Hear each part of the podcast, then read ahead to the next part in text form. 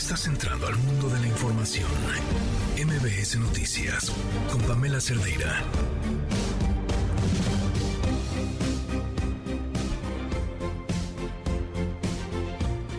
Las 4 de la tarde, en punto, estamos en MBS Noticias. Obradorizar la Suprema Corte de Justicia de la Nación. Ayer el diputado por Morena, Manuel Alejandro Robles Gómez, se enfrascó en un ríspido debate con legisladores de oposición. Esto ya es una costumbre ahí en el Congreso, sobre todo ahora que está en funciones la comisión permanente. Hay diputados, hay senadores y hay también agenda política donde, bueno, los debates pues parecen ir cada vez más en decadencia. El nivel de debate cada vez es menor. Y justo al calor de este debate, pues el diputado Manuel Alejandro Robles soltó lo que parece para mí una advertencia. Morena, de acuerdo con lo dicho por el diputado Manuel Alejandro Robles, va a buscar una reforma, una reforma profunda al Poder Judicial. Esto ya lo ha venido advirtiendo Morena desde hace un tiempo. Pero ojo, porque según sus palabras, no se van a quedar ahí. Van a buscar, y así lo dijo textual, obradorizar el Poder Judicial. La Suprema Corte de Justicia ha terminado ya por convertirse, con sus resoluciones hay que decirlo, en el villano favorito de Morena. El partido Guinda, que se ha olvidado, por cierto, de la división de poderes, y que ha olvidado que tener la mayoría en el Congreso de la Unión, pues no precisamente implica siempre tener la razón.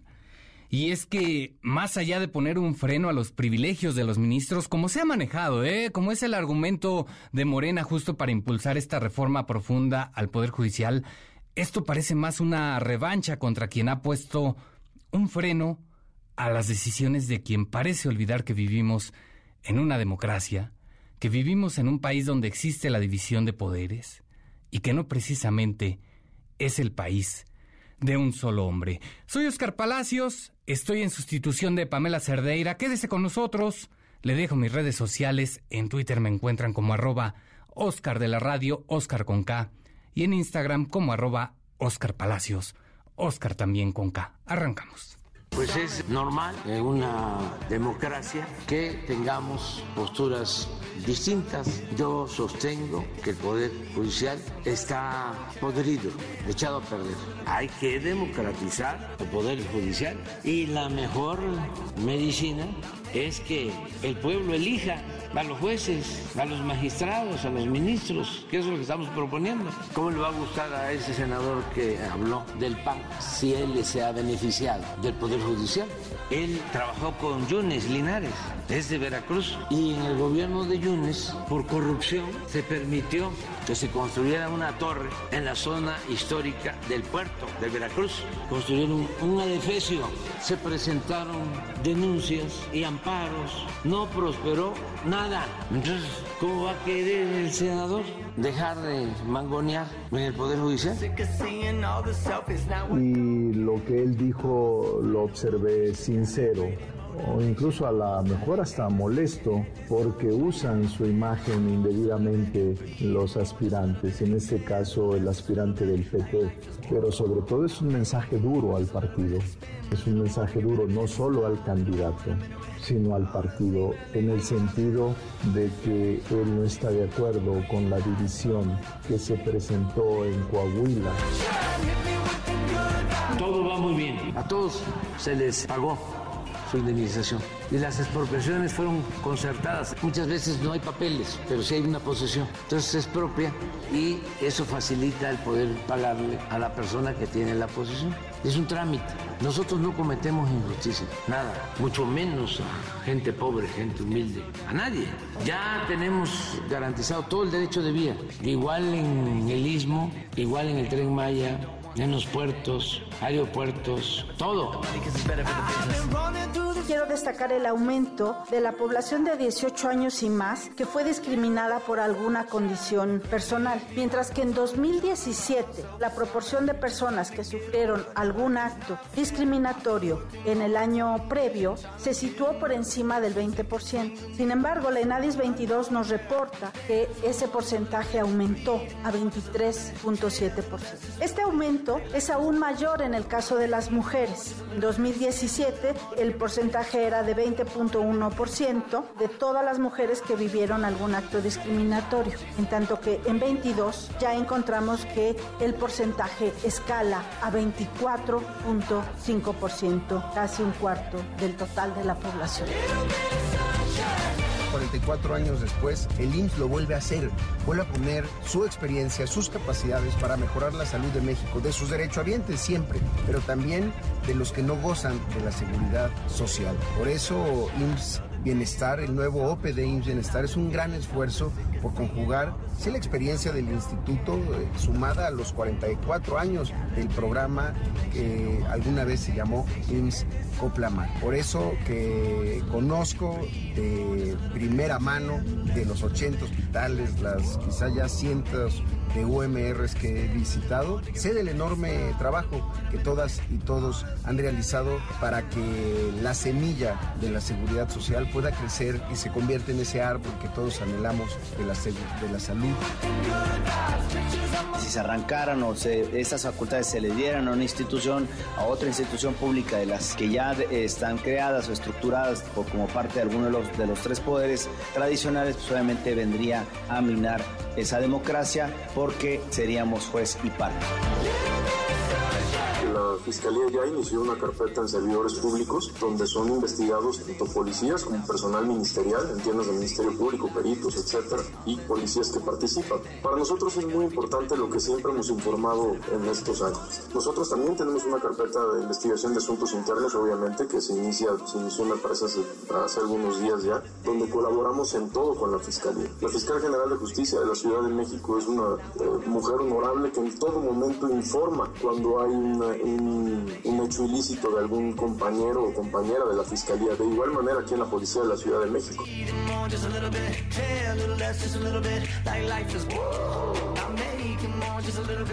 Las voces de este jueves 25 de mayo. Estamos en MBS Noticias. Ya lo escuchaba usted, las palabras del presidente Andrés Manuel López Obrador.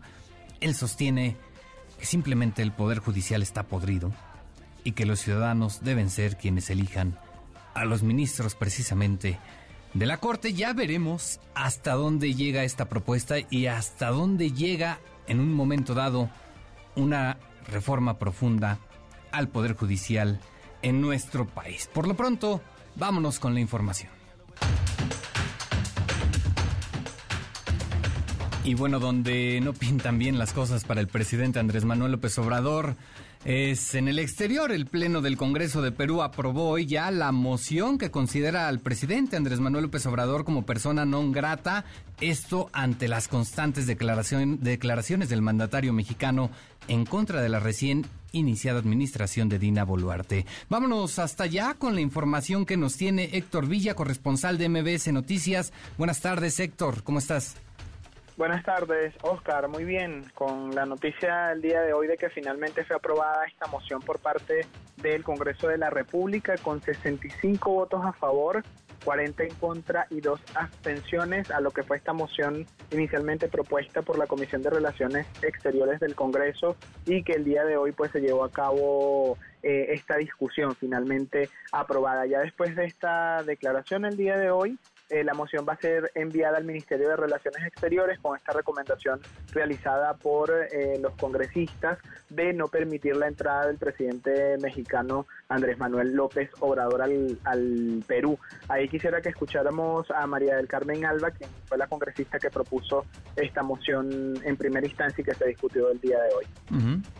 Es un gesto político que desde el Congreso se puede hacer. Las relaciones con México no han sido afectadas. El acuerdo de la Alianza para el Pacífico en, lo que respecta al sector empresarial sigue. Lo único que está sucediendo aquí es que el presidente mexicano no está reconociendo a nuestro ejecutivo, a nuestra presidenta Boluarte. Nada más, pero no se ha visto afectados. Estamos a nivel de encargada de negocios. El pueblo mexicano y el pueblo peruano sigue sigue hermandado y no se va a afectar nunca este, eh, las relaciones comerciales ni bilaterales. Importante mencionar allí que, eh, las bancadas que las bancadas que votaron en contra fueron las que se denominara, denominan más de izquierda acá en el país, como los partidos, por ejemplo, Perú Libre, Perú Bicentenario y Cambio Democrático Juntos por el Perú. El debate para aprobar la moción fue un poco agitado, de hecho hubo algunos congresistas que señalaron que el presidente Andrés Manuel López Obrador eh, es un presidente que eh, ha insultado al eh, gobierno peruano. De hecho, también hubo una discusión entre el congresista William Quispe junto con la presidenta, en este caso temporal del Congreso, quien mantuvo este debate por unas declaraciones que dio en contra del gobierno de Boluarte. Quisiera que también escucháramos a Wilson Quispe, congresista peruano. Okay. Le voy a pedir, si no, le daré el reglamento. Retírelo, señor. Señora Presidenta, simplemente creo que no estamos ofendiendo a nadie. Aquí se han vulnerado los derechos de las le personas. Estoy pidiendo que retire la palabra, señor congresista. ¿Cuál palabra, señora Presidenta? Una vez Genocida más. Genocida y todo lo que usted Retirado, contra el Ejecutivo. Retirado. Ok, muy bien, continúe. Bueno, lamentable es verdad cuando nos parametran la participación, señora Presidenta. ¿De qué sirve que nos dan el tiempo en todo caso si no podemos expresarnos? En esa medida, señora Presidenta, tenemos que resaltar desde acá saludamos la postura y el saludo del presidente AMLO. Grande AMLO Latinoamérica. El Perú te respalda.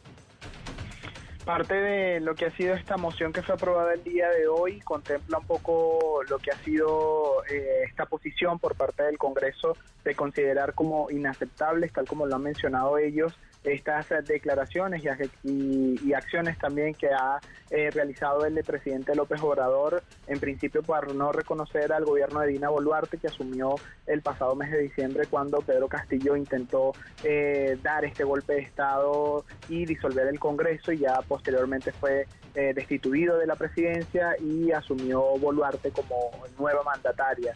también está en debate igual lo que es el proceso del traspaso de la presidencia pro tempore de la Alianza del Pacífico que actualmente la tiene México y que este año le correspondía a Perú asumirla y que todavía, digamos, no se tiene una respuesta clara sobre este asunto en particular. Es la información, Oscar, hasta ahora. Oye, Héctor, entonces un álgido debate el que generó precisamente esta moción que según nos relatas entonces fueron bancadas de izquierda las que votaron en contra de ella, ¿no? Así es, así fue. Fueron mayormente las bancadas, los 40 votos en contra de esta moción, la mayoría fueron eh, de partidos que forman parte de esta coalición izquierda del país. Perfecto. Muchas gracias, Héctor Villa. Buena tarde.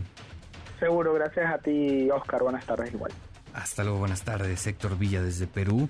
Y ojo con lo siguiente, el gobierno de México expropió 51 inmuebles en Yucatán y Quintana Roo para destinarlos, ¿a qué cree usted? A la construcción de inmuebles relacionados con el tren Maya. Nora Bucio nos tiene la información. Nora, ¿cómo estás? Buenas tardes.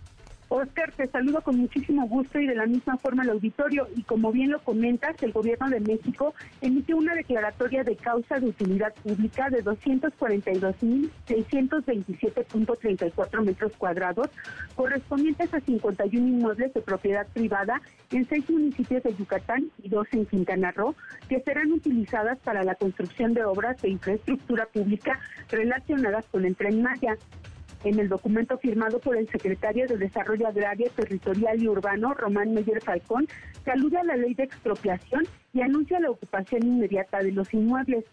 La declaratoria de utilidad pública de los predios para el desarrollo del proyecto Tren Maya menciona que estos se ubican en los municipios de Sutral, Cantunil, Inum, Guayma, Valladolid, Quemac, en el estado de Yucatán y en los municipios de Lázaro Cárdenas y Puerto Morelos en el estado de Quintana Roo, que se materializarán en la construcción de obras de infraestructura pública sobre los inmuebles que suman la superficie ya mencionada, correspondiente a 51 inmuebles de propiedad privada.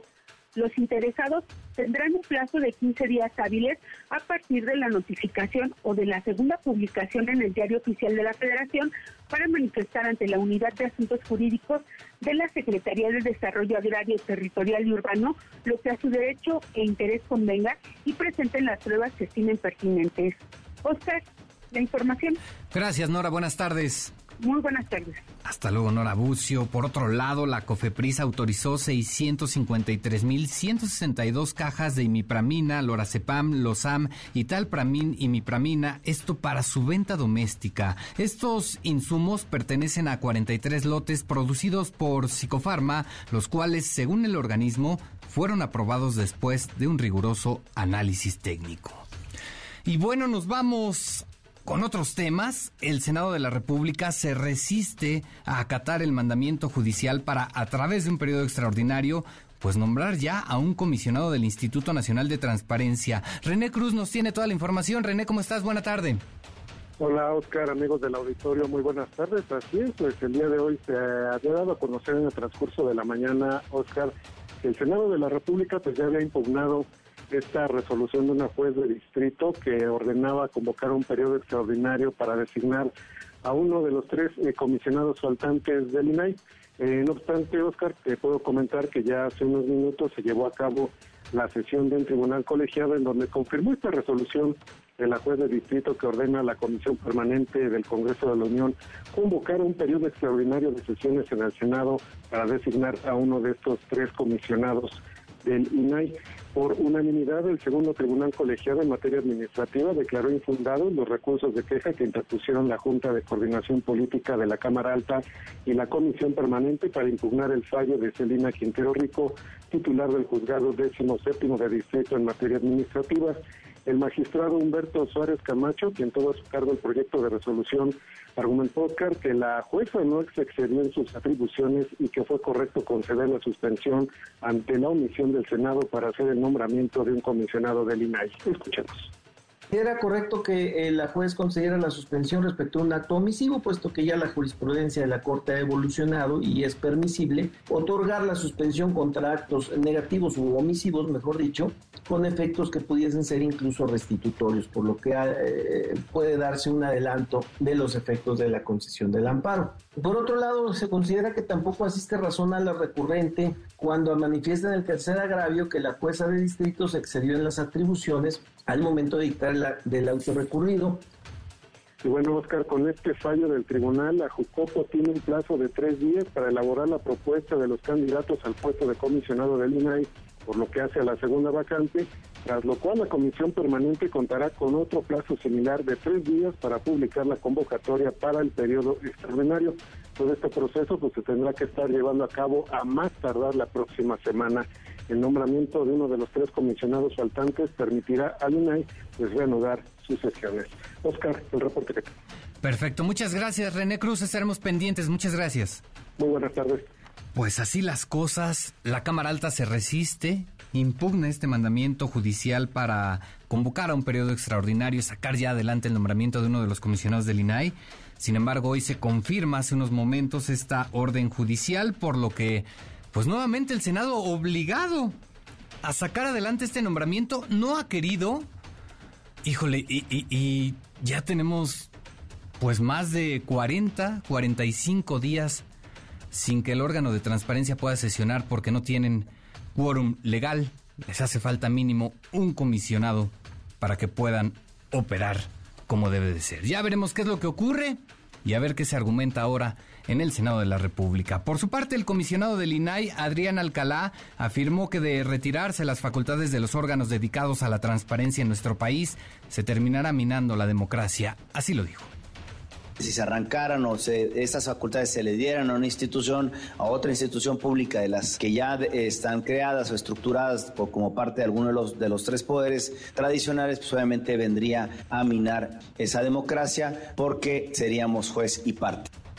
Y bueno, por otro lado, en su conferencia mañanera, el presidente Andrés Manuel López Obrador llamó a no votar por el republicano Ron DeSantis, quien, bueno, el día de ayer formalizó su solicitud por la candidatura presidencial de 2024 allá en la Unión Americana. Rocío Méndez nos tiene la información. Rocío, buenas tardes.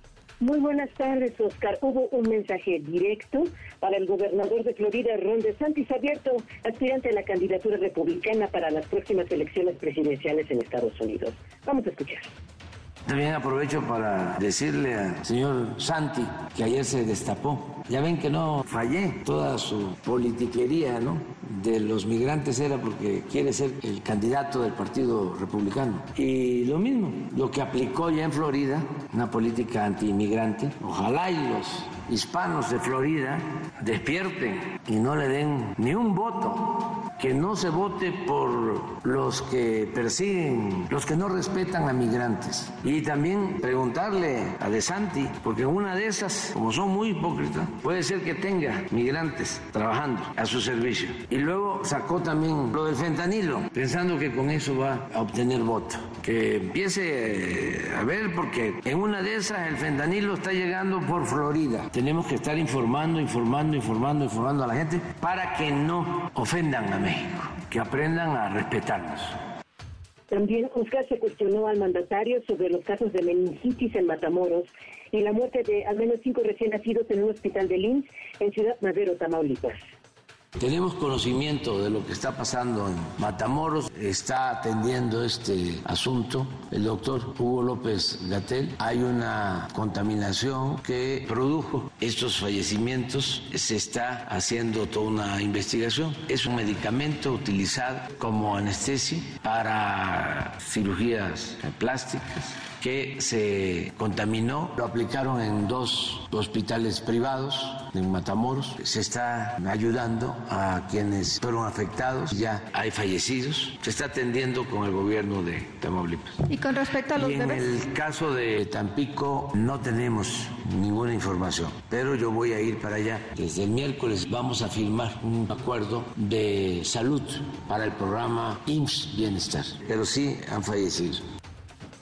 Finalmente, Oscar López Obrador se deslindó de Ricardo Mejía, candidato del PP a la gubernatura de Coahuila, y dijo que el canciller Marcelo Ebrard respeta el método de la encuesta para la elección de candidatos.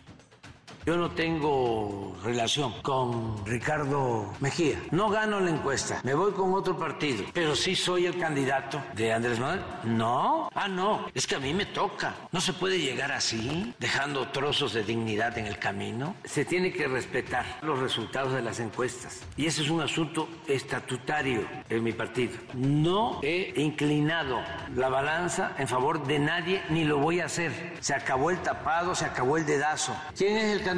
El que ganó la encuesta. Y es el que voy a apoyar cuando se haga la encuesta para la presidencia.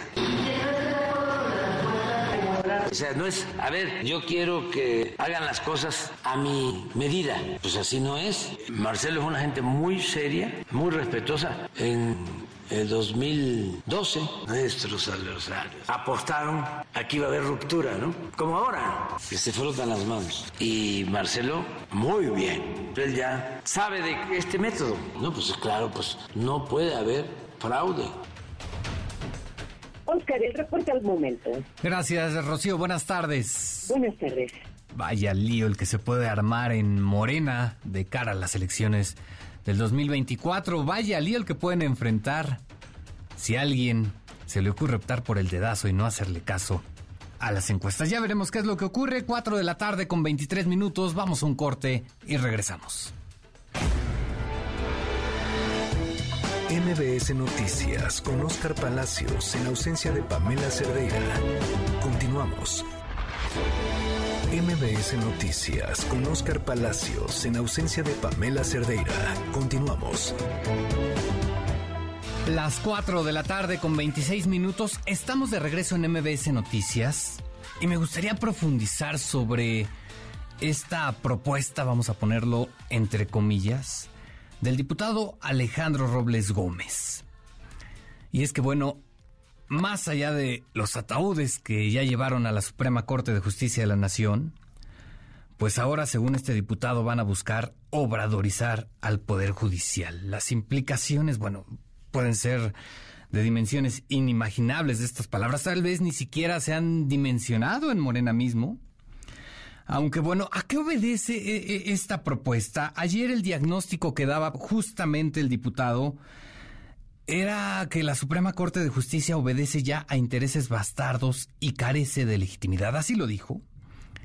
Y bueno, el primer planteamiento de saque que están haciendo en Morena es llevar un proceso de elección a los ministros y ministras para que le den la cara al pueblo de México y no sigan en la oscuridad. Hay mucho que decir aquí sobre los lujos, sobre los altos sueldos de los ministros. Por supuesto, es un tema que debería atenderse, sobre todo en un país como México. Pero a partir de esto, lo que plantea precisamente el diputado es obradorizar a la Corte. Les voy a manejar textualmente las palabras del diputado morenista. Eso, lo, eso es lo que está implicando hoy el plan C. Y si no les gusta, le hablaba por supuesto a la oposición, iremos más allá. No vamos a conformarnos con una reforma profunda al Poder Judicial. Haremos la constitución humanista que México requiere del siglo XXI. Y vamos a obradorizar el Poder Judicial porque tiene que vivir en la justa medianía. Por supuesto, estas palabras del diputado por Morena pues generaron diversas reacciones, entre ellas las del coordinador de, de los senadores del PAN, Julen Rementería del Puerto, quien señaló que esto era simple y sencillamente una tontería. El panista dijo que esto no lo había escuchado en su vida y por supuesto cuestionó los señalamientos del diputado por Morena. Habrá que ver qué es lo que ocurre, porque justamente este diputado presentó una iniciativa para reformar los artículos 96 y 97 de la Constitución. Y el sentido de esta propuesta, de esta iniciativa, es justamente que los ministros de la Corte sean elegidos mediante el voto popular directo y universal, que ese es un debate aparte. ¿eh? Ese, eh, eh, esta facultad que se daría a los ciudadanos de elegir a los ministros de la Corte, personalmente no sé si sea lo mejor para nuestro país. Pero bueno, habrá que ver si trasciende y si avanza esta iniciativa. Son ya las 4 de la tarde con 29 minutos. Vamos a un corte y vamos a seguir hablando de este asunto. Quédese con nosotros. MBS Noticias con Oscar Palacios en ausencia de Pamela Cerdeira. Continuamos. MBS Noticias con Oscar Palacios en ausencia de Pamela Cerdeira. Continuamos. Estamos de regreso en MBS Noticias. Son ya las 4 de la tarde con 33 minutos. En la línea telefónica tenemos al coordinador de los senadores del PAN, Julen Rementería. Senador, ¿cómo está? Buenas tardes. Hola Oscar, muy buenas tardes. Me da mucho gusto saludarte y saludar a toda la audiencia. Un gusto, senador. Oiga, obradorizar al Poder Judicial, ¿cómo ve esta propuesta? Pues una locura, la verdad que es un verdadero despropósito, una exageración en, en, en la expresión de este diputado de Morena la verdad es que lo que muestra es exactamente lo que quieren, tener una corte a modo, como la corte hoy está tomando las riendas de sus propias decisiones y de resolviendo con mucho valor y con apego a la Constitución, pues no les gustan y entonces lo que quieren es hoy desacreditarla y llegan incluso a proponer barbaridades como estas, no obradorizar el Poder Judicial, imagínate nada más. Oiga, senador, pero es solo una ocurrencia o de plano sí lo ve como unidad firme que se tiene en Morena? Pues mira, la verdad de las cosas es que nadie ha salido a desmentirlo, nadie ha salido a deslindarse de este señor, nadie, el propio presidente habló de ello hoy en, la conferencia mañanera y no dijo pues que no fuera cierto esto, ni nadie más lo ha dicho, incluso los compañeros del propio diputado ayer en la misma sesión, pues no mencionaron una sola palabra respecto a que esto estaba fuera de lugar o que no era la intención. Entonces, bueno, hay que interpretarlo como que es la propuesta de un diputado federal, no es cualquier persona, es un diputado federal de Morena que lo hace en una tribuna como la del Senado, en una sesión de la Comisión Permanente. Entonces, bueno, ante toda esa evidencia, pues lo que tenemos es que tomar en serio estas, para mí que son pues amenazas, porque pensar en, obradorizar a los jueces de este país, a los ministros de este país, a los magistrados, pues es un tanto cuanto una locura en donde lo que propondría es pues para entenderlo muy bien, pues simplemente hacer lo que los jueces, los magistrados, los ministros, simplemente lo que se les ordenara desde el poder del Ejecutivo. Y esto pues es una malísima idea, algo terrible para México. Oiga, senador, hemos visto que a Morena no le gusta la transparencia, pero tampoco al parecer la división de poderes, ¿no? Tal cual, me parece a mí de la transparencia, hemos, hemos hablado mucho, hemos dicho pues que el INAI justamente no logra tener su quórum suficiente para sesionar válidamente, porque en Morena no han querido eh, pues aprobar los nombramientos cuando ya está todo listo, cuando hay un dictamen, y todo porque el presidente así se los instruyó, eso es, hay que decirlo tal cual, claro, ¿no? Hay evidencia de que así fue, de hecho los senadores votaron a favor de un dictamen del cual luego se retractaron y ahora no quieren de ninguna manera nombrar al comisionado, y esto es por la transparencia eh, no les gusta, pues porque la transparencia es enemigo de la corrupción y corrupción es lo que más hay en este gobierno, más que nunca en ningún gobierno de la historia. Oiga, senador, y volviendo al tema de la Suprema Corte de Justicia, ¿qué ven ustedes? ¿Qué hay detrás? ¿Qué hay de fondo detrás de esta embestida? Vimos ya ataúdes en la Suprema Corte de Justicia de la Nación, vemos esta idea de obradorizar al Poder Judicial. ¿Qué hay detrás? Pues hay la intención prácticamente de destruir al, al Poder Judicial, a la Corte, de demeritarlo, desacreditarlo, de buscar por todos los medios de ganar la opinión pública para llevar a cabo esta locura de hacer a, los ministros por elección popular cuando lo que se tiene que hacer es pues aquellos que tengan más méritos, que sean grandes juristas, que sean responsables, que tengan experiencia, que tengan además pues una, un historial intachable. Eso es lo que debiéramos de buscar y no hacerlo simplemente a que tenga más votos, porque eso lo que hace es pues hacerlos vulnerables a los que ganan y tendrían que estar más dependientes de la parte política que de la parte jurídica y eso desde luego que no es sano para nuestro país.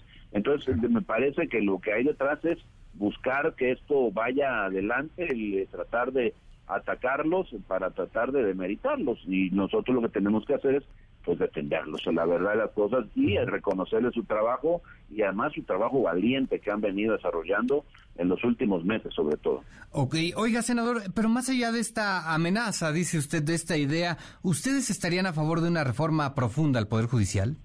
Nosotros estamos a favor de que la podamos revisar, todo es perfectible, todo, absolutamente todo. Lo que no se puede pensar es en estas locuras de que ahora pues de repente pues los jueces sean y los ministros sean electos por voluntad popular cuando nunca en la historia del país ha sido así, por más que digan otra cosa, nunca ha sido así.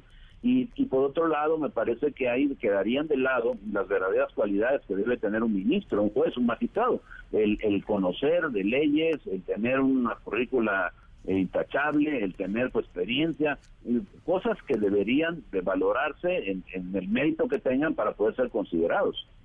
Oiga, senador, eh, se lo pregunto así, permítame preguntárselo así. ¿Hay que limpiar a la Corte de privilegios? Yo lo que creo es que hay que revisarlos. Me parece que sí, hay que revisarlos. Y si hay algún exceso, pues revisarlo. Pero no no a partir de que hay algún privilegio o que pudiera existir algún privilegio, sin que yo lo pueda afirmar en este momento, pues entonces hay que destruirla, ¿no? Con calificativos pues que francamente lo denota. Esta, esta extinción que hizo el gobernador del estado de Veracruz, por cierto, mi estado, uh García, la verdad es una vergüenza es algo que él más bien se debería dedicar a hacer lo suyo en Veracruz y no venir a pues a, arengar contra la corte porque además comete violencia política en razón de género contra la ministra bueno luego violencia por supuesto y promueve la apología del delito con todo lo que se hizo los péretros eh, todo esto que llevaron a cabo el, el, pasado me parece que está totalmente fuera de lugar y eso, bueno, pues no lo debiéramos de permitir nadie en este país. A la Corte, que es un poder autónomo, por cierto, más bien es otro poder, es, es parte del Estado mexicano, es al final uno de los tres poderes, el poder judicial, pues que lo que permitir que venga y los ataquen así, pues francamente no es algo que nuestro país debiera pasar ni debiera permitir la autoridad, la del ejecutivo, que es quien tiene a su cargo, pues en todo caso las fuerzas del orden para pues imponer el orden y evitar este tipo de desmanes.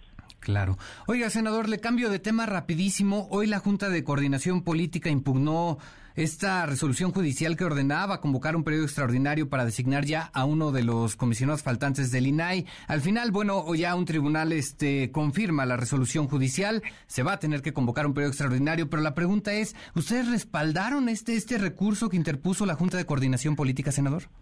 Por supuesto que no, ni siquiera lo conocimos.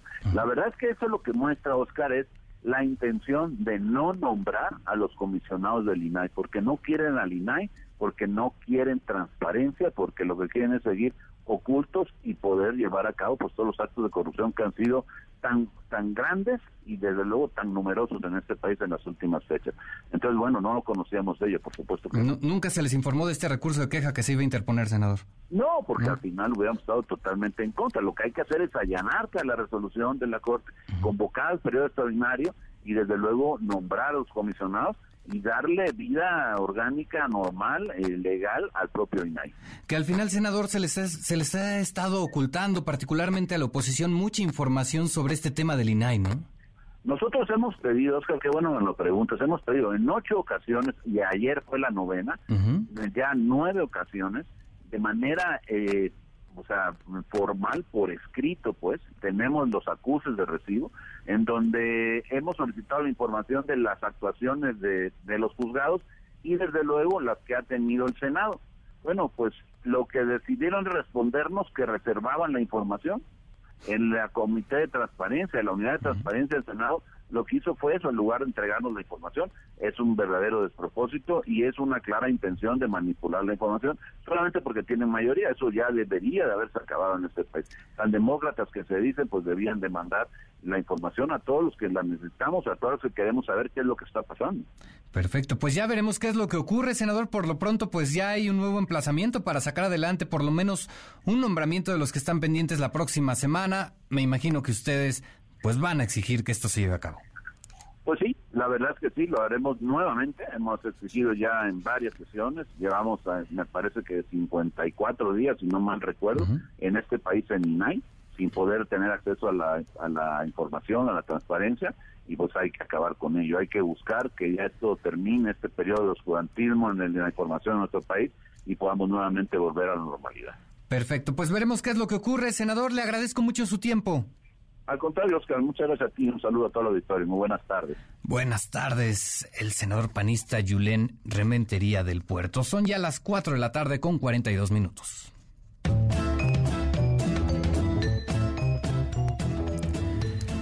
Y bueno, sin duda, el volcán Popocatépetl ha estado en boca de todos en los últimos días. Pues por supuesto por la actividad intensa que ha registrado, ¿no? Esto por supuesto ha llamado la atención en medios internacionales. Y bueno, yo no sé a usted qué tanto trabajo le cuesta llamar al volcán por su nombre, Popocatépetl. Pero algunos, para evitar el error, pues preferimos decirle Don Goyo, ¿no? Nos evitamos la pena. Pero en medios internacionales les ha costado un trabajo llamar al volcán por su nombre. Que bueno, hoy fue inevitable colocarlos aquí en los más funados. Escuchemos. activity from Mexico's most dangerous active volcano. The volcano called Popocatépetl has been spewing smoke and ash In Messico resta alta l'allerta per l'eruzione del vulcano Popocatépetl che continua la propria attività. メキシコ中部のポポカテペトル山で火山活動が活発化。 Et je voulais vous montrer euh, ces images puisque c'est le volcan Popocatépetl Popocatépetl. Euh, Popocatépetl. Popocatépetl Ok, Catépl- ok. Popocatépetl, ça signifie la montagne qui fume en français. Bueno, no están muy familiarizados, por supuesto, con el nombre. Pero acá no cantamos más mal las rancheras, ¿eh? Eh, Estoy recordando un TikTok, si tiene oportunidad de verlo. Híjole, échese un clavado. Claudia Sheinbaum subí un video diciendo, me llamo Claudia Sheinbaum, pero la gente me conoce. Y pues ahí de repente, ¿no? Claudia Chainbaum, Claudia Chinbaum, en fin, échese un clavado en TikTok y búsquelo, está buenísimo. Son las 4 de la tarde con 44 minutos, vamos a un corte, regresamos. Tenemos ya en la línea telefónica a Sofía Ramírez. La- Economía para todos con Sofía Ramírez. Sofía Ramírez ya estaba mandando un corte comercial, ya te teníamos lista. Sofía Ramírez, directora de la organización México, ¿cómo vamos? City Banamex también en boca de todos. Oscar, qué gusto saludarte. La verdad es que entre el Popocatépetl y el, ¿cómo decían los franceses? Popocatépetl, o sea, bueno, ya más se corregían unos a otros. Está muy simpático. Yo les vengo a platicar de cosas no menos divertidas, pero sí igualmente importantes. Y es que el día de hoy las primeras planas prácticamente de todos los periódicos de circulación nacional, no solamente los del sistema financiero, pero sí empezando por el financiero, el economista, Reforma, Excelsior, vaya, prácticamente todos, incluyendo la jornada, abordan el tema de City. ¿Qué quiere decir City, City Banamex, City en Nueva York? ¿Qué está pasando? Bueno, ustedes saben que no tenemos la penetración financiera más grande del mundo. Eso quiere decir que a pesar de que seis de cada diez mexicanas y mexicanos dicen que tienen algún tipo de instrumento financiero formal, pues realmente no eh, necesariamente se traduce eso en que todo el mundo tenga una cuenta. Muchas personas tienen solamente una cuenta de ahorro, otras personas tienen cuenta, digamos, para recibir los programas sociales, otras personas a veces tienen crédito, pero lo que es cierto es que tenemos una tendencia como sociedad a no estar muy vinculados al sistema financiero. Entonces, por eso creo que son datos importantes. Ustedes saben que Citibanamex ha estado en venta desde hace pues prácticamente más de un año, desde que se anunció que eh, iban a poner en venta el negocio minorista, digamos, el negocio de consumo y de empresas en México, pero también en otras economías, vaya, no es que sea un tema solo de México. Muchas personas aprovechan, digamos, la coyuntura para decir, claro, es que no tenemos Estado de Derecho. Cierto, tenemos muchos problemas de Estado de Derecho, pero lo cierto es que en este caso ya se venía augurando esta separación del negocio como una estrategia a nivel global para maximizar pues las ganancias, las utilidades, los dividendos y demás de la empresa. Entonces, vámonos por el principio. Esto fue, insisto, en eh, 2022.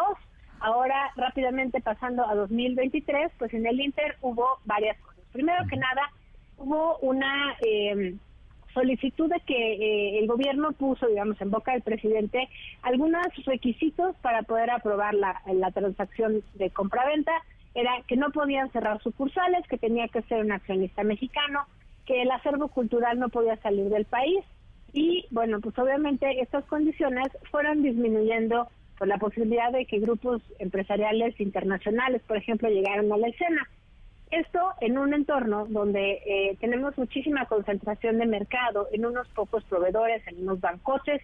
No es que esté bien o esté mal, es lo que es. Tenemos algo así como BBVA con el 30% de todo el crédito al consumo. Tenemos Citibanamex con el 16, Banorte con el 12, Santander con el 12. Realmente son pocos jugadores. Y obviamente, pues eso juega también en detrimento, digamos, de la calidad de los productos financieros no porque sean malos per se, pero en cualquier mercado donde no tienes mucha competencia, pues finalmente uno se acaba como apoltronando en su sillón. Cierto que con la llegada de los fintech, los bancotes se han puesto las pilas, las apps son cada vez más dinámicas, eh, es más fácil utilizar, digamos, la banca electrónica, ya sea por el celular que por la compu y demás, pero en el tema concreto de Banamex, pues eso fue eh, disminuyendo la posibilidad de que compradores externos digamos, pudieran eh, involucrarse. Ahora, creo que el tema está en que esta semana conocimos de buenas a primeras y literal, sin tener conocimiento previo, porque así lo había manifestado todavía Germán Larrea, que era el prácticamente último postor que todavía estaba interesado en esa compraventa, decía eh, Germán Larrea que a pesar de los disputos que podía tener en el ámbito de los trenes, en este caso estábamos hablando de la compra de Citibanamex y ni el gobierno ni Germán Larrea dijeron que se iban a eh, acabar las negociaciones. Sin embargo, de manera pues, prácticamente, no quiso decir unilateral, pero pues sí, eh, el Consejo de Administración de Citi, respaldado, digamos, por eh, las autoridades e instancias de gobierno de Citi Internacional, deciden en Nueva York que en México en este momento lo que conviene si bien sí es separar el negocio minoritario y de empresas de los clientes eh, institucionales, que es esta banca institucional con, la que sí se queda Citi, bueno, pues lo van a seguir haciendo, pero con una estrategia diferente. Ya no están buscando un comprador del negocio en México, están buscando, uno, recomprar las acciones que ya habían puesto en bolsa, dos, hacer una valoración adecuada, para tres, poder salir a venderlo al precio de mercado sin tener que negociar uno a uno digamos, eh, pero esto pues obviamente toma tiempo y no va a ocurrir eh, este mismo año como se preveía, sino que va a ocurrir en 2025. ¿Qué va a pasar en 2025? Va a haber una nueva administración en Estados Unidos. Acuérdense que no solo hay elecciones en México el próximo año, sino también en Estados Unidos hay elecciones presidenciales. Va a haber una nueva administración en México también. Entonces, cuando ayer el señor presidente, incluso después del anuncio de Citi, decía, es que si juntamos entre los dos mil millones de los impuestos que tendrían que pagar, más tres mil que nos, tres mil millones que nos endeudemos, nosotros tres mil que ustedes como público compren, y ahí ya nos alcanza a pasar una vaquita y comprar el banco. Bueno, pues creo que realmente eh, si seguimos las reglas del juego como se han seguido hasta ahora, los lineamientos de la banca y, eh, digamos, los estándares internacionales a los cuales estamos muy apegados, bueno, pues entonces eso está, digamos, fuera de discusión, al menos por la vía eh, más institucional y lo que se está esperando es que en 2025 se haga esta transacción en esos términos con la venta a valor de mercado tras, bueno, pues eh, una serie de cambio de ruta, pero no de cambio de intención de deshacerse de esta banca minoritaria de consumo y empresas. Entonces, creo que es importante porque la pregunta que eh, me he topado en, estos días ha sido ¿y, ¿y qué hacemos? ¿Sacamos nuestro dinero de, de City Banamex? No, la respuesta es no. Por el momento pareciera ser que cuando se anuncie este tipo de estrategias, acuérdense que lo que quiere hacer el, el, banco pues es maximizar sus utilidades y el valor de la empresa para poder colocarla en el mercado a un mayor valor. Acuérdense que el valor de la empresa pues depende de muchas cosas, de las utilidades, eso quiere decir que tienen que hacer procesos más eficientes, puede puede ser que existan procesos de eficiencia que impliquen reajustes laborales, sí, sin duda, pero bueno, como parte de los compromisos eran no cerrar sucursales, pues lo cierto es que la empresa va a querer, o City, eh, City Banamex y City Global, pues van a querer dejar un negocio en las mejores condiciones porque pues son los terceros o cuartos competidores en el mercado, dependiendo qué rubro veamos. Entonces, en la maximización de utilidades, la expectativa de crecimiento del país es buena. Tuvimos un crecimiento oportuno del 3.8% anual en el primer trimestre de este año. O sea, eso es extraordinario.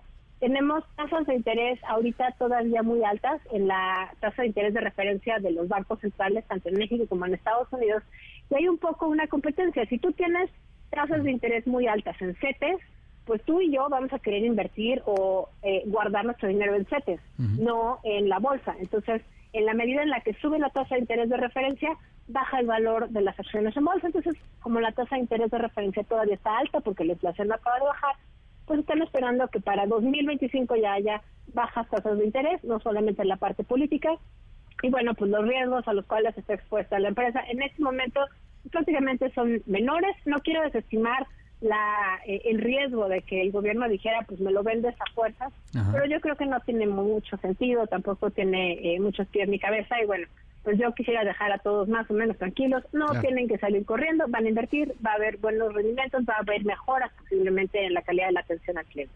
Este mensaje, Sofía, me parece muy importante para los usuarios de Banamex, de City Banamex, no hay ningún riesgo. Esto me parece fundamental recalcarlo. Sí, no, sin duda, para los cuentavientes, para los tarjetavientes, para los creditovientes, yo diría, ahorita tranquilos, ahorita no hay nada que hacer, ahorita a la empresa le interesa tener buena eh, sanidad en sus finanzas y por lo tanto que la empresa valga más, eso implica que seguramente van a invertir en que así sea.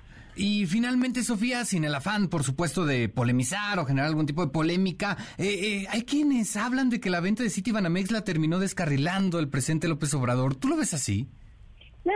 Que es más bien la intención de la decisión de negocio en Nueva York, de City en Nueva York, de decir cómo llevamos a buen puerto un anuncio de estrategia global que estamos haciendo. En este momento es posible que el tema político esté ensuciando, digamos, la discusión de negocio, pero en el fondo creo que por eso hacía yo énfasis en estos cuatro elementos que ponía Gabriela Siller de Banco Base ayer en Twitter, que es necesitamos una tasa de interés de referencia más baja, eso va a ocurrir hasta que se controle la inflación en un año o año y medio. Tenemos que tener buen crecimiento económico, vamos por la senda correcta, posiblemente haya una ligera recesión o contracción económica final de este año, para 2025 ya habrá pasado, y finalmente, pues la empresa tiene que tener utilidades, entonces yo más bien pensaría, es una decisión de negocio, no suena tan bien en este contexto de broncas con eh, los dos entre los dos principales actores que estaban involucrados en una posible compraventa de City, que era Germán Larrea de Grupo México y el presidente López Obrador. Pero bueno, tampoco lo vería como directamente un problema de Estado de Derecho, porque gracias a que hay reglas del juego, pues tenemos estas otras alternativas de salir a colocar las acciones en el mercado, pues una vez que se haga la evaluación de ese momento del valor de la empresa. Permíteme decirlo así, Sofía, rapidísimo. Eh, se pateó el bote, todos tranquilos, vamos a patear el bote. Correcto. 2025, ¿no? Me parece muy bien, es una buena expresión. Perfecto. Sofía Ramírez, te agradezco mucho, muy buenas tardes. Un abrazote, hasta luego. Hasta luego, buenas tardes. Sofía Ramírez, directora de la organización México. ¿Cómo vamos? Nada más, importantísimo reiterar para todos los cuentavientes de City Banamex, por el momento no hay ningún riesgo. Su dinero está bien resguardado, puede estar en paz. Son las 4 de la tarde con 55 minutos. Vamos a una pausa y regresamos. MBS Noticias con Oscar Palacios en ausencia de Pamela Cerdeira. Continuamos. MBS Noticias con Oscar Palacios en ausencia de Pamela Cerdeira. Continuamos.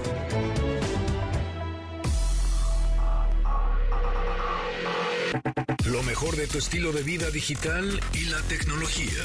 Pontón en MBS.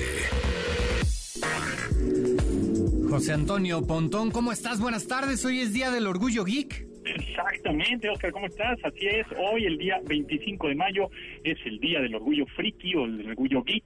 Que geek no, o, o friki no significan solo que te gusta la tecnología, sino que eres un clavado en algo en específico, ¿no? En los cómics, en el cine, en, este, en el teatro, en los libros, etcétera. Entonces, bueno, pues el Día del Orgullo Friki o el Día del Orgullo Geek celebra este 25 de mayo, así que todos los geeks y frikis, pues felicidades, ¿verdad? Y esto es con el objetivo de cambiar justamente esta visión que se tiene sobre las personas que están en la sociedad con un comportamiento, pues para algunos diferente o raro. El resto, eh, por ejemplo, los cosplayers, los que se disfrazan de, de personajes de películas o de videojuegos, por ejemplo, ¿no? Entonces, de pronto, pues nos ven o nos o los vemos raros, así como, bueno, pues hoy es su día y por eso hay que estar orgullosos. Y bueno, esto, eh, esto se empezó a hacer, o este día, eh, se inventó en el 2006, ahí cuando un personaje español, justamente un- un- una personalidad española, eh, pues se inventó ese día y dijo, ¿saben qué? Es momento de festejar y fue una fecha que coincide también con la celebración del lanzamiento de la película Star Wars de la Guerra de las Galaxias, que ya sabemos que pues, también hay muchos geeks o muchos frikis de las Galaxias, este, en 1977 un 25 de mayo, entonces pues por ahí se agarra la fecha, pero a partir del 2006, bueno, pues se festeja este este día, que pues sí, es una mafufada, sí, ¿no? pero como muchos días que nos inventamos, ¿verdad?, en el año. Entonces nada más es para un bonito pretexto para estar contentos. Por otro lado, eh, la inteligencia artificial, bueno, eh, ya sabemos que es el tema del año, ¿no? La, la inteligencia artificial y ya hemos platicado de ChatGPT que puede hacer texto, hemos justamente platicado también con Pamela cómo te clonan la voz, hemos hecho imágenes. Y justamente de eso quisiera hablar, de las imágenes que puedes crear con inteligencia artificial, digamos, de la nada.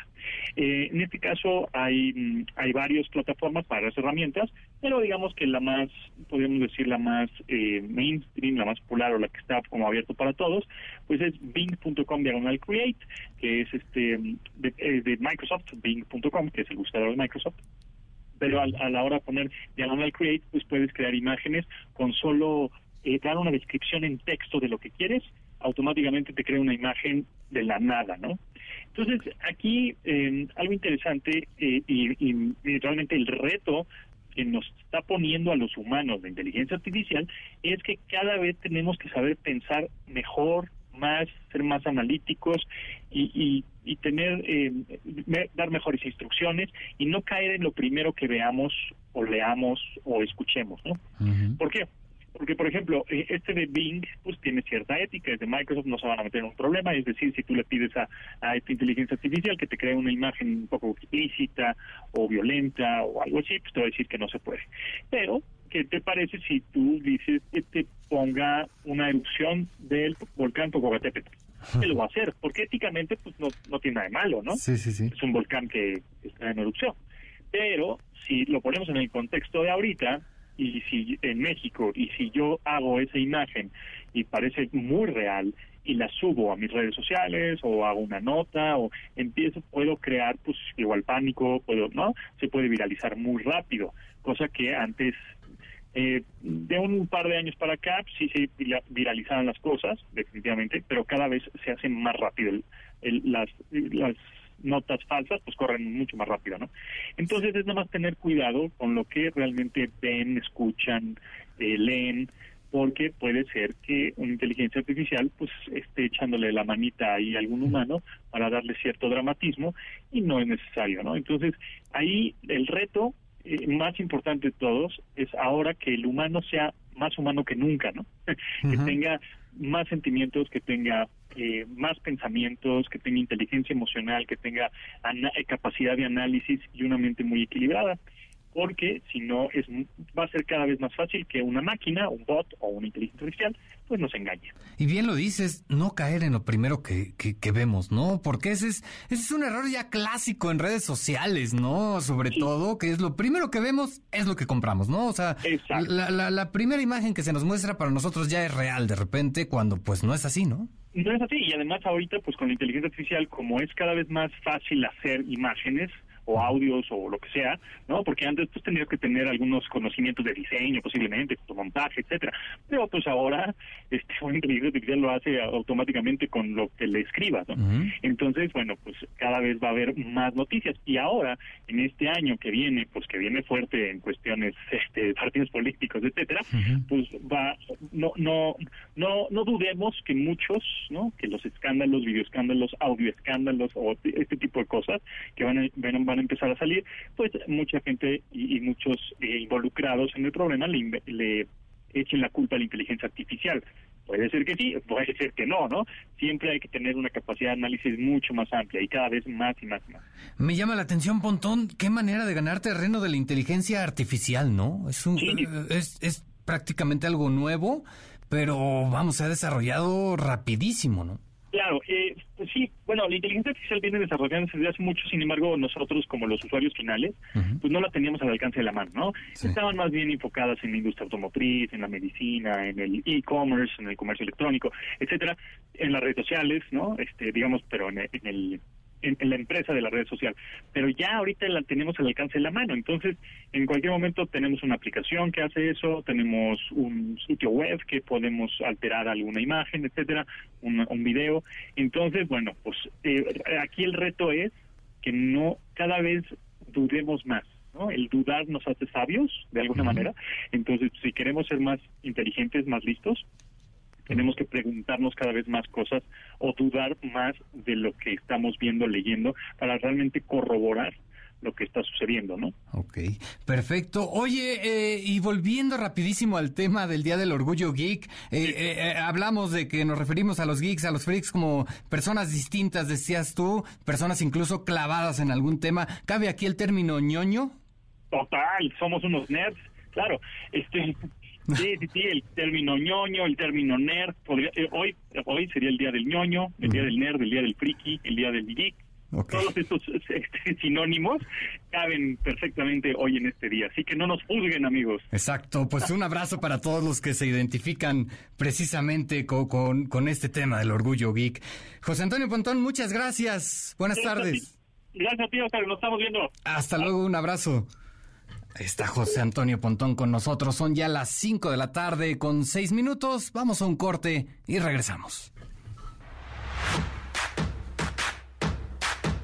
Pamela en MBS tiene para ti un pase doble para la obra Lobas, donde un equipo femenil de fútbol pelotea y conversa temas que van desde política hasta los hobbies, tampones y mucho chisme. Será este 27 de mayo en el Foro Lucerna un pase doble para Tania Libertad el 27 de mayo a las 19 horas en el Teatro Esperanza Iris. Y un pase doble para el ganador de varios premios Grammy y artistas nominados al Emmy Michael Bolton el próximo 7 de junio en la Arena Ciudad de México. Para ganar, dinos cómo se llama la sección de Audrey Funk y llama al 55 51 66 102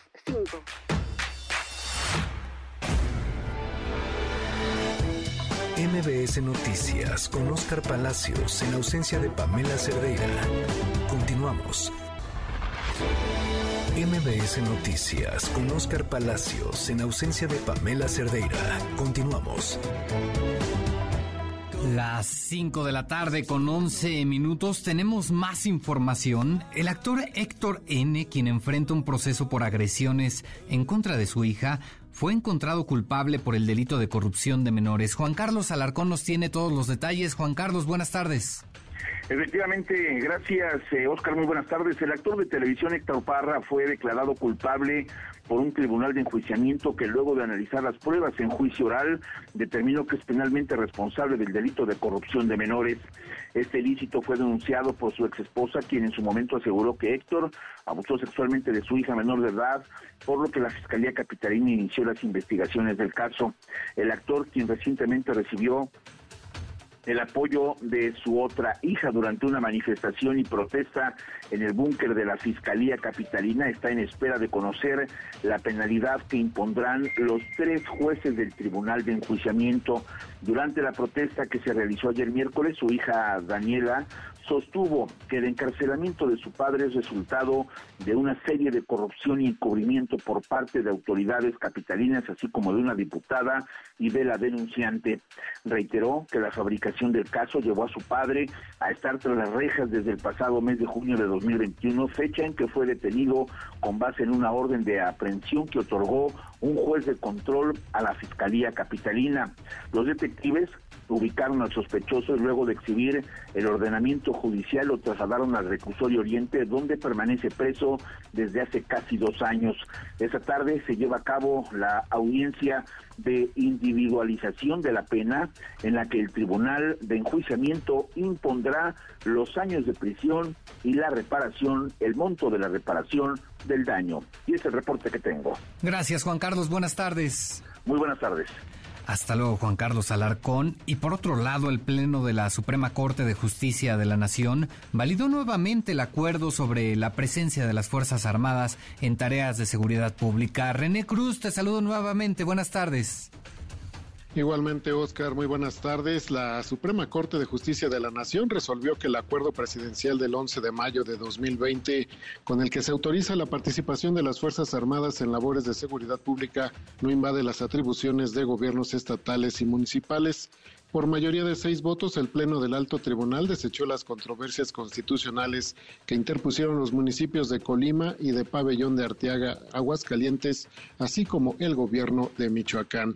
La ministra Margarita Ríos Farjat eh, reiteró que es constitucional la coordinación que existe entre las Secretarías de Seguridad y Protección Ciudadana de la Defensa Nacional y de Marina, esto en el contexto en el que se está consolidando la Guardia Nacional. Escuchemos el acuerdo impugnado no invade las competencias de los municipios actores, porque de acuerdo con el artículo 21 constitucional, la seguridad pública es materia concurrente entre los tres niveles de gobierno y visto bajo estas premisas, el acuerdo impugnado no implica subordinación, dependencia o intromisión del Ejecutivo en los sobre los municipios que están acudiendo a estas controversias constitucionales. Se considera que, al contrario, la intervención de las Fuerzas Armadas se contempla en un marco de colaboración del Sistema Nacional de Seguridad pública.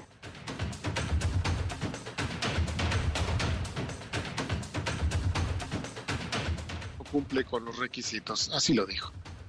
Yo estoy en contra porque no cumple con los requisitos de debida fundamentación para justificar lo extraordinaria de la medida y que no se señalan las circunstancias que permitan colegir que procedía a crear y aplicar el artículo transitorio constitucional y porque la justificación sustantiva expresa, objetiva y razonable de los motivos por los cuales se determinó la emisión del acto reclamado no están señalados específicamente. Cabe recordar que en noviembre del año pasado la Corte resolvió otra impugnación al mismo acuerdo que también fue desechada debido a que no se comprobó que el Poder Ejecutivo Federal haya invadido las facultades del Poder Legislativo. Oscar, el reporte. Gracias, René. Buenas tardes. Muy buenas tardes. Hasta luego, buenas tardes, René Cruz. Y por otro lado, integrantes de los sindicatos de sobrecargos de aviación, de trabajadores de transportes y ex trabajadores de Mexicana de Aviación advirtieron que la venta de la marca al gobierno está muy cerca del fracaso. Otra más que podría caer. Esto señalaron por un amparo interpuesto por varios inconformes. Es la voz de Ada Salazar Loza, secretaria general de la Asociación Sindical de Sobrecargos de Aviación. Escuchemos. Efectivamente, el gobierno ya tiene todos sus planes para echar a andar la nueva línea aérea. Esa es una realidad. Y también ya tiene la razón social de esa línea aérea. Lo único que está de alguna manera solicitando es ese nombre emblemático por ser la primera línea aérea nacional mexicana de aviación. Por otro lado, la consejera del Instituto Nacional Electoral, Carla Humphrey, adelantó que el órgano electoral presentará denuncias por la falsificación de credenciales de elector reportada en la Plaza de Santo Domingo, esto aquí en la Ciudad de México. Pensé, pensé que ya ya no operaban ahí en Santo Domingo. Además, bueno, precisó que ya en ocasiones anteriores se han presentado denuncias en casos similares. Y nos vamos ahora hasta el estado de Puebla, Ahí el volcán Popocatépetl ha estado pues más calmado en las últimas horas. Eric Almanza, corresponsal de MBC Noticias, nos tiene la información. Eric, ¿cómo estás? Buenas tardes. ¿Qué tal? Un saludo a ti y a todo el auditorio. Pues efectivamente, parece que el volcán está dando una tregua, por lo menos temporal, y es que la Coordinación Nacional de Protección Civil informó que el volcán ha mantenido la emisión de vapores y gases volcánicos. Sin embargo, en las últimas 24 horas no ha tenido explosiones. Esto también eh, lo ratificó el gobierno local, destacando que en consecuencia, bueno, la calidad del aire ha mejorado y la situación se mantiene en más calma. No obstante, bueno, se tiene aún la alerta volcánica en amarillo fase 3. En este sentido, el subsecretario de Gobierno, Andrés Villegas, informó que, eh, pues según estos datos de la Coordinación Nacional de Protección Civil, con corte a las 5 horas de este día, pues se ha tenido una baja sostenida en la actividad del volcán, eh, pero insiste también en este tema que esto no quiere decir que el tema ya esté concluido, la alerta sigue y por tal motivo bueno, se siguen tomando diversas medidas para la población. Vamos a escuchar parte de lo que mencionó que con corte a las 5 horas se mantiene el semáforo en amarillo fase 3 de la alerta volcánica del Popocatépetl. Se reporta que hasta el día de hoy a las 5 horas el volcán registra disminución en su amplitud, presentando solo algunos episodios moderados con duración de una a dos horas. Y es importante mencionar que en las últimas 24 horas no se registraron explosiones parte de lo que señala en este sentido el funcionario. En cuanto a la caída de ceniza, indicó que se registró eh, de forma moderada en Atlisco, San Pedro Cholula y en la capital de Puebla, mientras que en Ciudad de México, Estado de México, Tlaxcala y Morelos, al momento no hay reporte de afectaciones. También se da a conocer que se mantienen los recorridos en las rutas de evacuación para actuar en caso de una contingencia. Eh, parte de lo que se está haciendo es eh, pues sustituir la señalética que fue robada o que fue vandalizada con la finalidad de que la gente pues eh, pueda saber por dónde dirigirse en caso de ser necesario y para reforzar esta parte también se están colocando algunas mantas justamente en todas las rutas que se tienen en estas eh, 20 rutas de evacuación con la finalidad de poder desplazar hasta 53 mil personas en caso de ser necesario. El reporte hasta el momento. Muchas gracias, Eric. Seguimos pendientes. Buena tarde. Buena tarde. Hasta luego.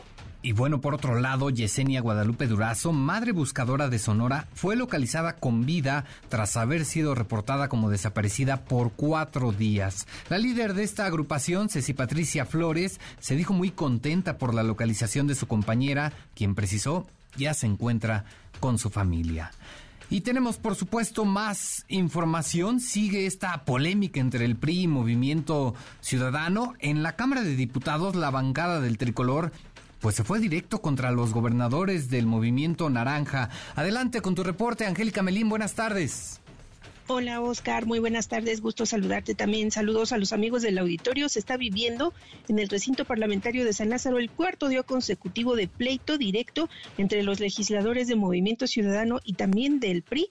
Esto eh, por eh, la campaña que lanzó precisamente el Movimiento Ciudadano en contra del tricolor, al cual ha advertido pues que con ellos no va ni a la esquina en el marco de los procesos electorales que se están llevando a cabo en eh, Coahuila y también en el Estado de México. Estos momentos y con rumbo, con miras a la elección federal eh, del 2024. El coordinador parlamentario del PRI, el diputado Rubén Moreira, insistió en sus acusaciones respecto a que los gobiernos, como bien mencionabas, Oscar, del movimiento ciudadano en entidades como Nuevo León, bueno, pues están propiciando la operación del crimen organizado y también que la inseguridad prive en esos territorios. Vamos a escuchar lo que dijo al respecto el, el diputado Moreira Valdés al salir al quite y a los señalamientos que había hecho previamente el, diputado de eh, Movimiento Ciudadano Salomón Chertorivsky, que, por cierto, también le respondió al PRI a estas acusaciones mutuas que tienen los congresistas de estos dos partidos políticos desde hace cuatro días. Vamos a escuchar.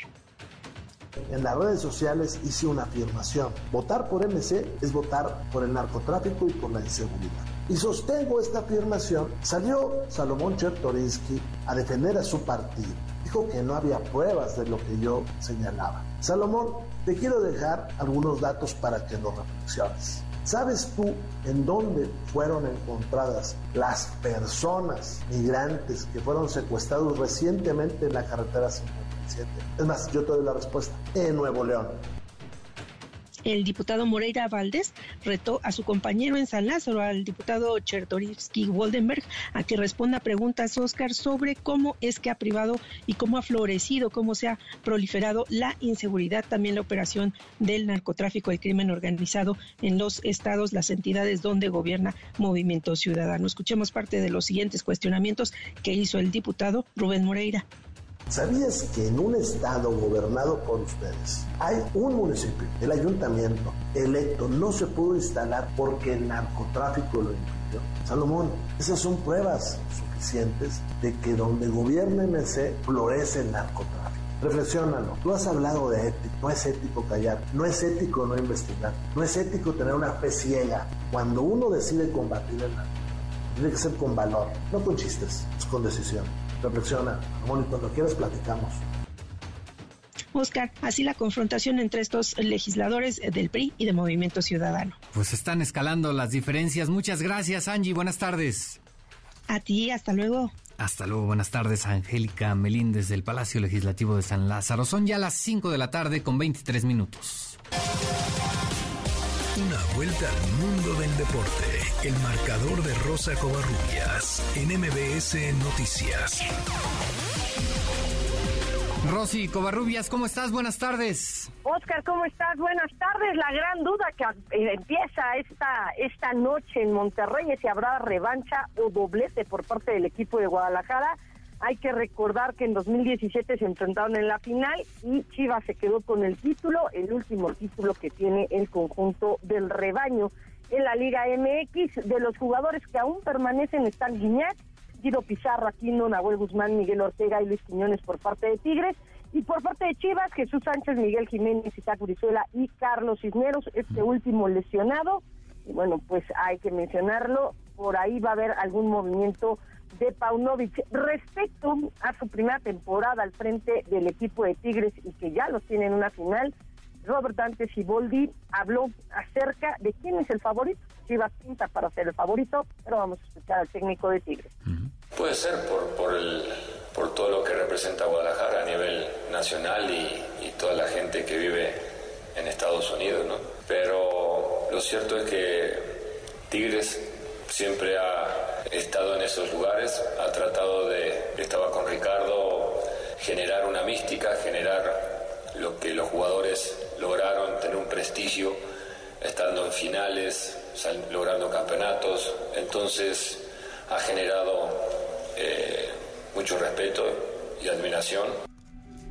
¿Qué fue lo que dijo Paunovic respecto a la final? El día de hoy se juega la ida y esto dijo el técnico de Chivas. La palabra presión la convertimos en exactamente lo que usted ha dicho, en, en motivación. Y segundo, lo que a, acabo de también responder en la anterior pregunta, nosotros eh, no nos vamos a complicar las vidas y mirar más allá de lo que esto es. Es una final. Luego, si, se, si se gana, obviamente, será la, la final que todos deseábamos desde hace mucho tiempo. Y siempre he aprendido aquí es que por muy hostil que sea el, el, el, el, estadio donde nos enfrentamos cuando jugamos fuera, siempre sabemos que hay un chivo hermano ahí en la grada apoyándonos. Y bueno, Oscar, nada más para finalizar, mencionar que cuatro personas que habían sido detenidas por colgar un muñeco con la playera de Vinicius Junior en un puente, esto en enero de este año, pues ya fueron liberadas. Eh, también se tomó la decisión de que estos cuatro hombres de entre 19 y 24 años no se pueden acercar al jugador ni a ninguno de los estadios de la liga, ya que tienen órdenes de restricción. Lamentable lo que está ocurriendo en España con el tema del racismo. Oscar, la información deportiva. Muchas gracias, Rosy Covarrubias. Atentos entonces a lo que ocurre esta noche, el primer capítulo de la final el primer capítulo de la final y voy Chivas, señor. Perfecto, perfecto. Yo voy Pumas, pero ya nos echaron desde hace mucho. Muchas gracias, Rosy Covarrubias. Abrazo, Oscar. Bonita tarde. Hasta luego, buena tarde. 5 de la tarde con 27 minutos. Vamos a un corte y regresamos. MBS Noticias con Oscar Palacios en ausencia de Pamela Cerdeira. Continuamos. MBS Noticias con Oscar Palacios en ausencia de Pamela Cerdeira. Continuamos. Son ya las 5 de la tarde con 31 minutos. En los últimos días ha llamado la atención la actividad que ha registrado el volcán Popocatépetl. Sin duda, las postales que se han captado de Don Goyo, pues son espectaculares, aunque pues no deja de implicar un riesgo, por supuesto. ¿Qué haría usted si tiene una única oportunidad de estar a unos cuantos kilómetros y ser testigo en primera fila del nivel de alerta técnica de la actividad de un volcán activo? Bien, pues Joali Resendiz, nuestra compañera periodista, se fue a escalar el Popocatépetl. Joali, ¿cómo estás? Buenas tardes. Eso de se fue a escalar el Popocatépetl suena muy irresponsable, Oscar. un poquito, de pronto, ¿verdad? Sí, sí, sí, pues, pareciera. Como periodista, pues siempre lo he dicho, siempre tienes que acercarte a donde nace la noticia, pues para poder hablar de lo que justamente está ocurriendo en la historia. Y eh, te quiero decir que hace varios años, poco más de 10 años, eh, el Popocatépetl estaba como lo vemos ahora, eh, el, semáforo había cambiado. y propuse en la mesa de redacción entonces para el, la televisora donde yo trabajaba ir al Popocatépetl a grabar. Okay. cuando llegamos, Protección Civil de Puebla eh, nos negó el acceso y no porque ellos hayan querido, sino porque era ya una disposición oficial. Nada más que para mala fortuna de Protección Civil, venía bajando una camioneta de otra televisora que pues eh, considerábamos que era pues parte de la competencia y ellos por supuesto ya traían las imágenes. Eh, yo eh, le, pedí permiso nuevamente a Protección Civil al entonces director de Protección Civil y él me negó la entrada diciendo que no que no iba a dejar que nosotros subiéramos. Mi camarógrafo le volvió a insistir y entonces eh, yo le dije, ¿sabes qué? ya déjalo, eh, él es Eduardo Vaca, ya déjalo, eh, vamos a ver si podemos subir por otro lado. Y eso me valió para que el director de protección civil en ese momento dijera, bueno, pues si le encontramos a usted y a su equipo en la parte de arriba, la vamos a bajar. Y pues de una manera, pues, digamos, rebelde, ¿no? De mi parte, le dije, bueno, pues si me encuentra, ¿no? Y nos fuimos a una población Oscar, que se llama San Pedro Nechapa, que es una población cercana al volcán. Eh, la más cercana al volcán de, eh, pues partiendo de Amecameca. Y ahí conseguí, conseguimos un guía, un joven que, que, pues era nuestra guía, que aceptó eh, subirnos y bajarnos para que nosotros pudiéramos hacer las tomas y obviamente hablar de lo que pasaba entonces con el volcán Popocatépetl. Eh, el joven guía, yo le pregunté si necesitábamos algo, él me dijo, cómprese todos los chocolates que encuentre. Encontramos tres, eh, de, pues de esos muy comerciales. Yo todavía le pregunté, oiga, ¿y cuánto tiempo vamos a hacer a, hasta arriba? No, pues dos horas, pero la verdad, Oscar, es que esas dos horas eran de acuerdo al ritmo de él. Él estaba acostumbrado a subir de dos a tres veces por madera y nosotros obviamente no llevábamos ni la ropa ni las condiciones necesarias que era eh, que requerían subir al volcán Popocatépetl.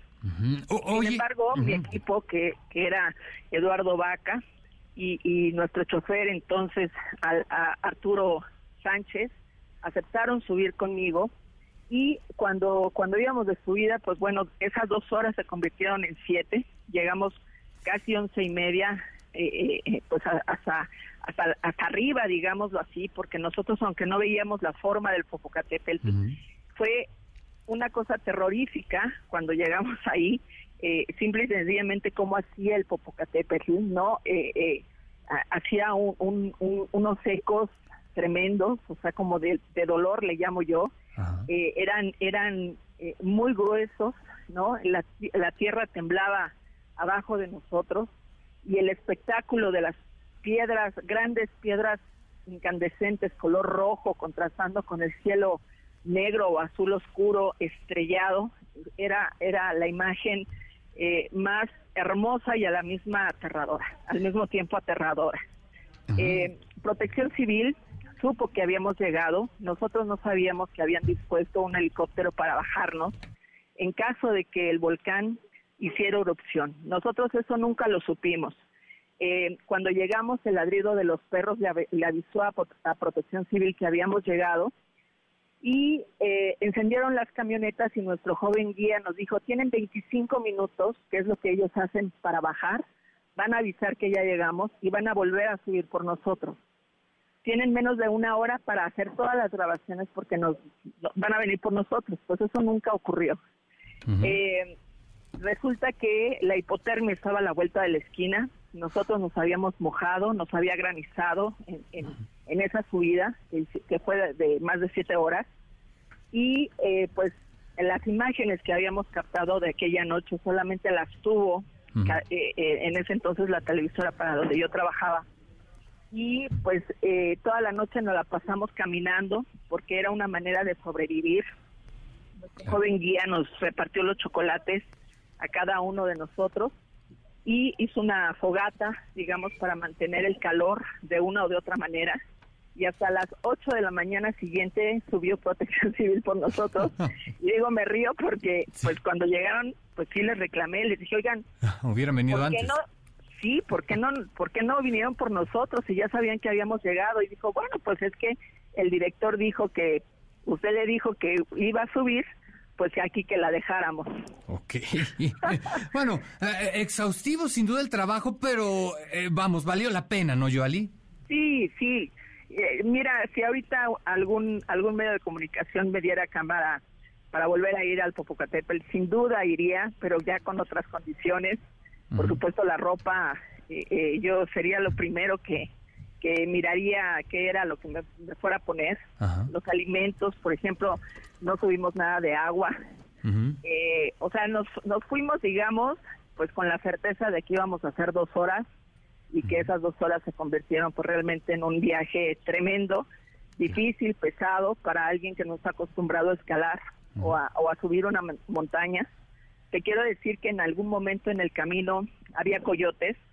El joven guía nos dijo que ya los coyotes nos habían olido y que estaban cerca de nosotros no veíamos absolutamente nada. En algún momento el joven guía nos paró y, nos pidió que nos calláramos. Y entonces se hizo el silencio, pidió que incendiáramos la, eh, eh, que Lalo Vaca encendiera eh, su, su phone gun, que es la luz de la cámara, y estábamos los cuatro al, en la orilla de un precipicio. No te quiero contar lo que yo sentí, yo dije, si hubiera habido, venido yo al frente del equipo, sin duda yo me hubiera ido al precipicio, o sea, no, yo no veía nada, me iba tropezando con todo. Sí, sí. Y son de las cosas, Oscar, que pues las personas no miran, eh, de los riesgos que enfrentamos, pues a veces los periodistas por traer las notas, esa noticia que, que, que al final, pues ellos en cuatro minutos o en tres minutos, un minuto y medio ven en la televisión, pero nunca saben qué es lo que viene detrás de gran, de gran valía, por supuesto, este trabajo. Tal cual, ¿no? Sudor, lágrimas, temor, Joali. sí, y, nunca se me va a olvidar, de verdad, cómo Don Goyo esa noche, eh, el, tremor, ¿no? Eh, eh, y ese sonido tan, tan grueso que hacía, era una especie como de, si me lo permite lo voy a reproducir, aunque no se escuche igual, pero tú imagínate estar hasta arriba con las rocas incandescentes y un era era el ruido de la naturaleza junto con el bosque este eh, mezclados pero era de pavor o sea realmente te impactaba lo que estaba ocurriendo arriba o sea nosotros eh, esa esa noche nos la vamos a llevar por siempre por, por toda la vida. Eh, yo realmente eh, le pedí en ese momento a don Goyo que por favor no hiciera de las suyas, porque obviamente pues el miedo estaba, estaba dentro de nosotros. Claro, oye, pues qué experiencia, de verdad todo nuestro reconocimiento a este trabajo, Joali. Y bueno, entonces te vuelves a subir. Sí, claro, eh, eh, uno va a ser una, uno va a ser periodista toda la vida.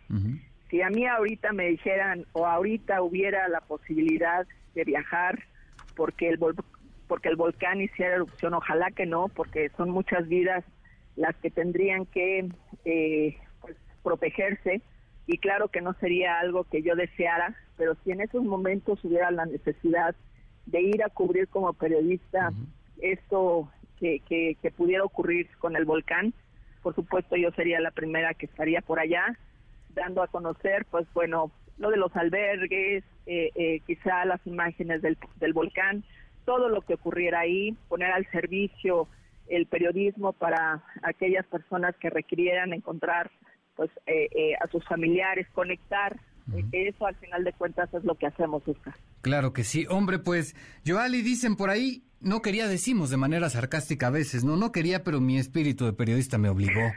No, me imagino que fue pues lo que ocurrió en este caso, ¿no? Joali, te agradezco mucho, qué gran experiencia, un gusto escucharte. Esa vieja quería subir, ahí que se quede. hombre, y mira, y mira lo que trajiste, ¿no? Grandes imágenes, me imagino, ¿no?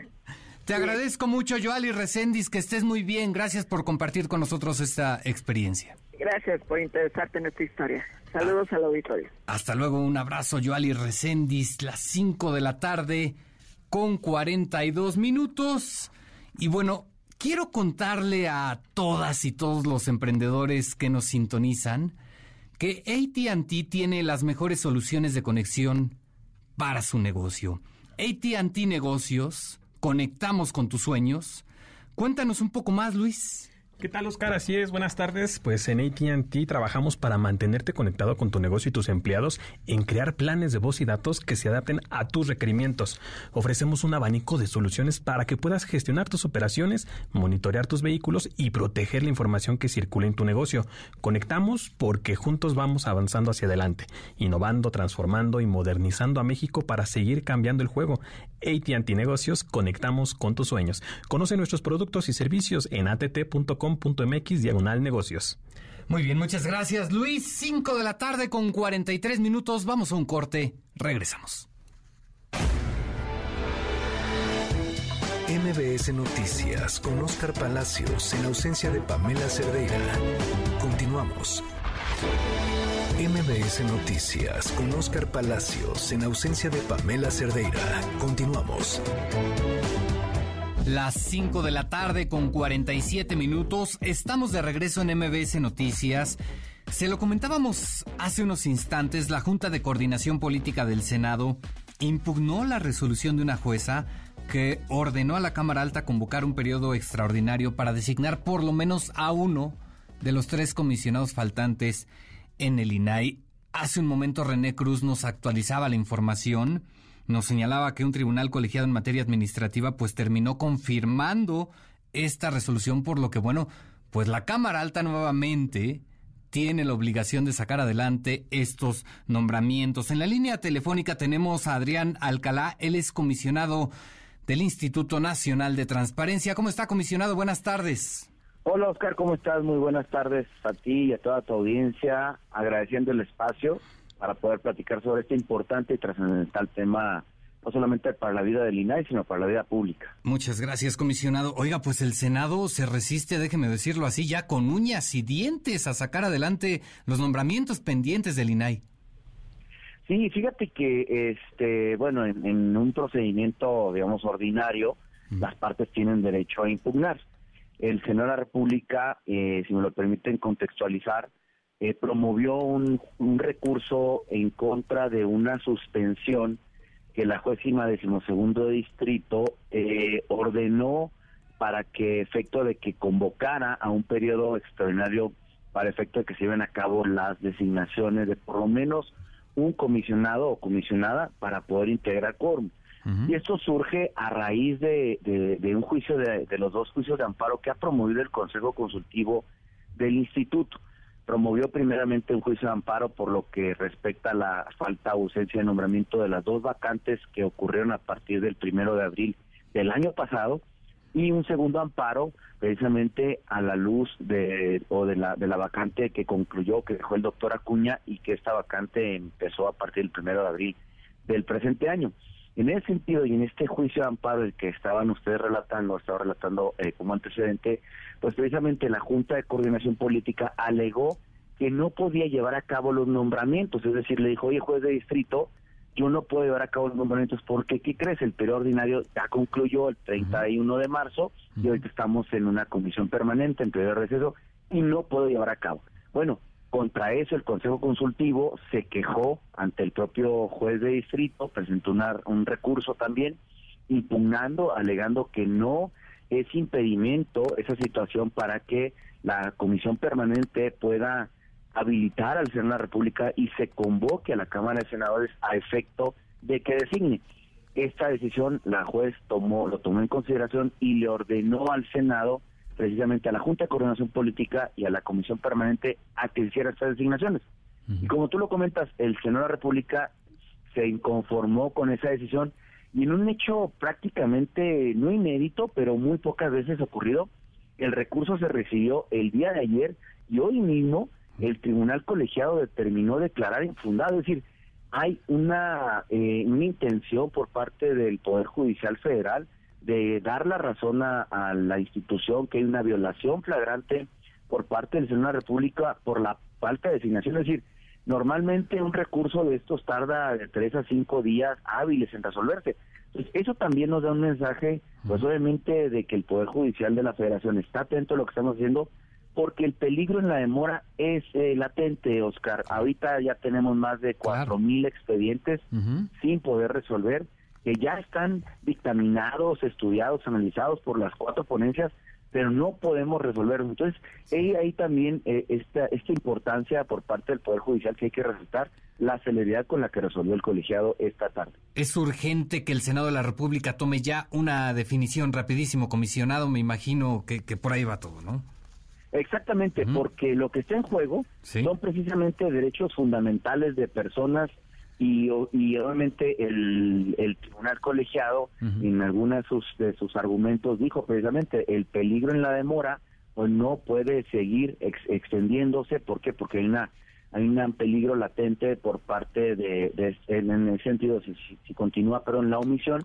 Y es importante que se designe y también el Senado de la República no puede digamos, en palabras coloquiales, estorbar precisamente e impedir que el instituto funcione como tal, cuando es una de sus funciones sustantivas del Senado de la República designar a las personas que ocupen el cargo de comisionados en INE. Perfecto. Adrián Alcalá, le agradezco mucho su tiempo. Buenas tardes. Al contrario, Oscar, gracias a usted. Buenas tardes. Buenas tardes, Adrián Alcalá, comisionado del INAI. Bien lo dice, el Senado de la República no puede estorbar en este caso. Cinco de la tarde con 52 minutos.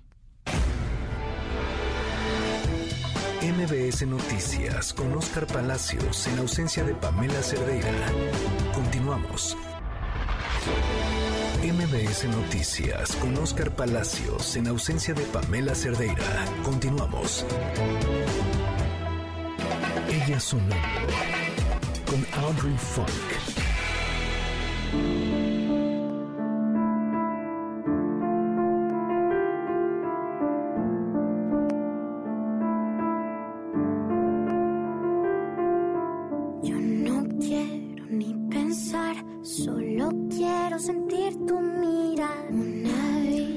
Audrey, buenas tardes, ¿cómo estás? ¿Qué estamos escuchando?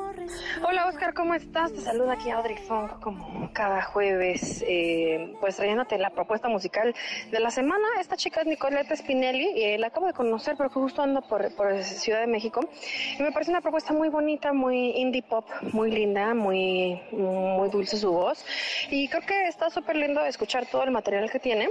La verdad no lo conocía, la acabo de conocer, estoy participando en un encuentro iberoamericano de música eh, para las mujeres y de mujeres y la verdad es que está increíble. Estoy muy contenta de estar por aquí, pero también tengo anuncios parroquiales, invitarles a todo el mundo a Los Pinos, que a las 5 de la tarde tenemos un concierto de cierre del Festival Poder Prieto, así que vayan desde las 5, yo toco a las 8, pero los espero por allá en el Complejo Cultural de Los Pinos. Así que nada, escuchen a Nicoleta Spinelli y también síganme en todas las redes sociales, Audrey Funk, AUDRYFUNK y nos escuchamos la próxima semana. Gracias.